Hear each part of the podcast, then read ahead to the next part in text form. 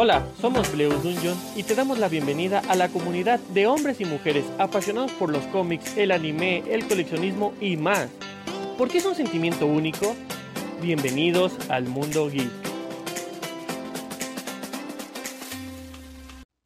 ¿Qué tal amigos? Les saluda Daniel Encinas, director y fundador de Bleus Dungeon. El día de hoy tomé la importancia de un tema que se ha suscitado mucho en redes sociales y es la seguridad de compra y todos los procesos que uno tiene que pasar. Posiblemente sea un post corto, posiblemente no, eso no, no lo sé, depende cuánto tardemos en explicar los puntos más importantes, pero sí es un post necesario para que realmente quede despejada todas tus dudas.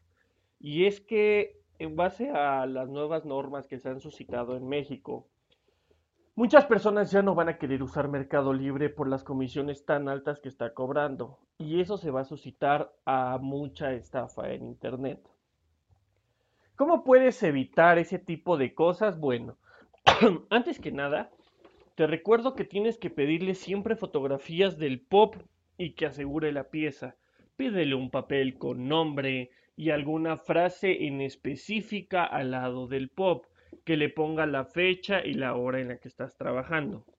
No importa si es una tienda que encontraste en Facebook o un comprador que viste en Marketplace o en algún grupo especializado de venta. Siempre busca tener mucho más seguridad en esa parte con un candado. Si bien no es el óptimo y no es el único, puede ayudarte mucho a saber si de verdad tiene la pieza. Ahora que tiene la pieza, pídele que te mande toda la seguridad de la caja si no está cortada, si no está maltratada y demás. Eh, ya que tengas esa parte y que te aseguraste que la pieza es adelante, fíjate a veces en el precio. Precios muy bajos suelen llamarse estafa por muchas razones. No siempre, aclaro, no siempre, pero es eso, es eso algo de, de lo que tienes que fijarte mucho.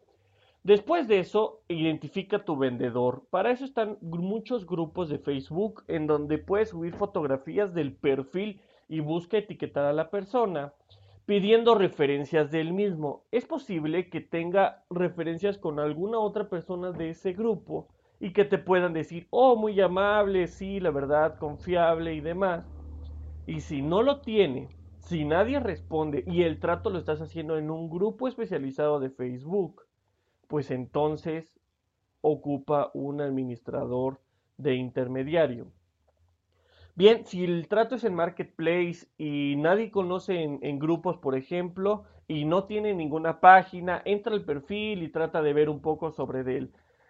Hay muchos perfiles falsos. Eh, la ventaja de las redes sociales y desventaja para los que hacemos bien el trabajo es que puedes crearte un perfil de la nada en menos de 10 minutos y así puedes estar quitando pues sobre todo la credibilidad de las acciones que estás haciendo y perjudicando a las personas.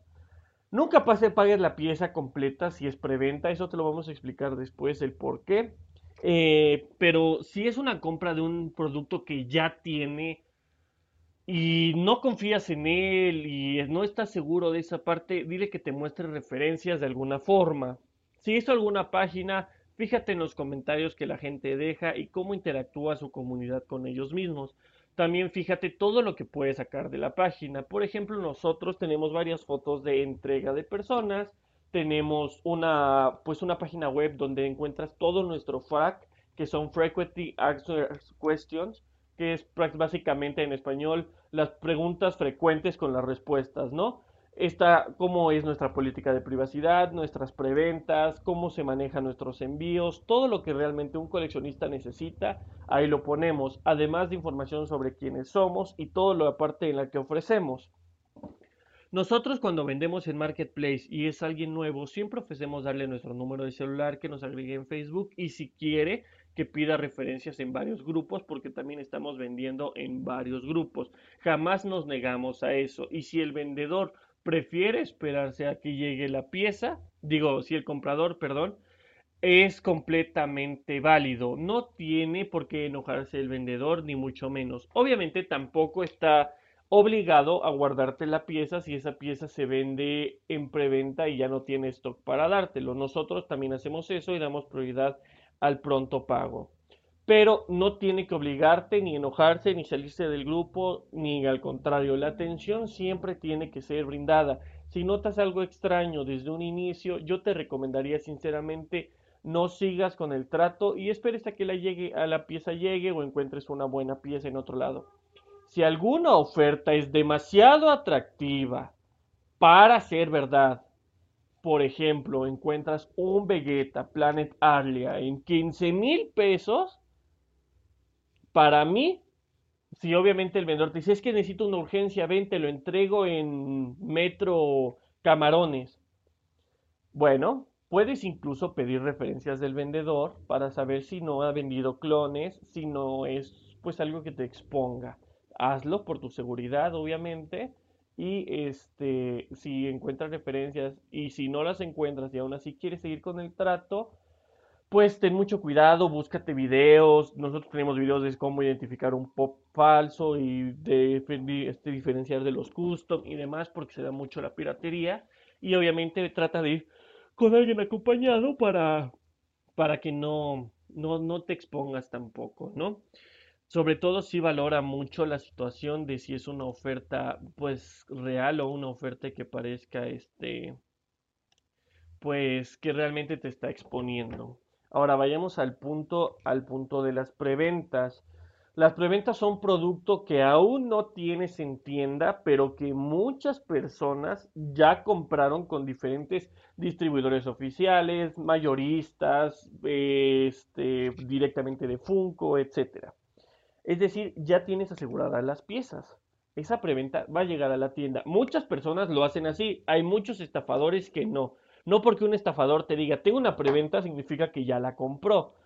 Pero así funcionan las preventas. Sale la preventa, tú la encargas, pides un número de piezas, tienes una fecha estimada de llegada. Esa fecha puede adelantarse o puede retrasarse dependiendo pues citaciones externas al producto en específico. Por eso se menciona como fecha estimada de llegada. Es decir, el producto aún no está disponible. Sin embargo, siempre se pide un anticipo que va desde los 50 hasta los 200 pesos dependiendo la pieza, dependiendo la tienda, dependiendo el vendedor. Y el resto, si es envío, obviamente se pide que se deposite, ya sea con lo de la guía del envío o el envío, o bien eh, se pide a contraentrega. Nosotros siempre lo manejamos así, excepto con ciertas piezas específicas y con ciertos clientes que se les dice que se tiene que liquidar antes por diferentes situaciones. Puede ser el historial del cliente, puede ser el valor de la pieza en demanda, etcétera. Pero normalmente en casi todas nuestras piezas se entregan a contraentrega. Es decir, puedes venir a recogerlo a la tienda, te lo puedo llevar a Metro Rosario, te lo puedo llevar a Villa de las Flores o te lo puedo entregar en la ciudad de Puebla y en esa parte me das la diferencia del pop, ya que yo te esté entregando la mercancía. Eso puede servir mucho de seguridad, pero no precisamente es la ley, porque muchas personas y con perfiles falsos te pueden pedir preventas y obviamente se pueden hacer 5 o 6 preventas, son 600 pesos y obviamente no tienen las piezas, son ganancias, cierran ese face, te bloquean y demás y siguen haciendo estafas. Ten mucho cuidado con la seguridad de tu dinero en Internet, 100%. Busca referencias. Es la forma más segura de comprar en Internet.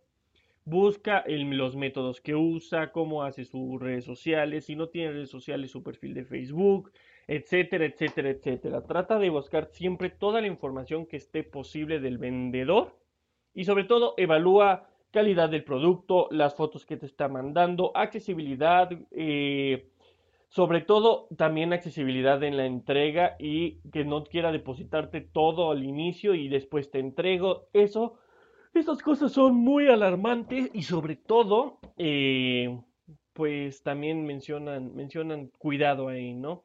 Eh, sobre el precio y la comparación de otros precios. No siempre el precio más bajo es la mejor opción. Tengan cuidado con su dinero. Y pues bueno, en teoría sí fue un, un podcast bastante, bastante corto, pero era un podcast que realmente quería hacerlo.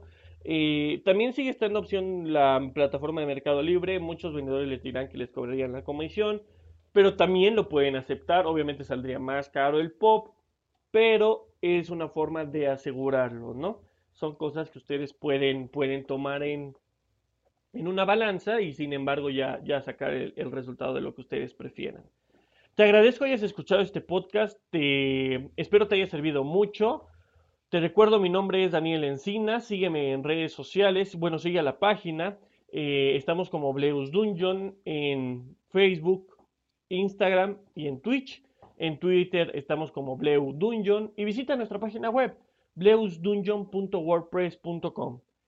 Te agradezco que estés escuchando este podcast. Si es de día, de tarde o de noche, te deseo que tengas un día espléndido y una noche maravillosa. Nos vemos en el siguiente podcast. Hasta luego.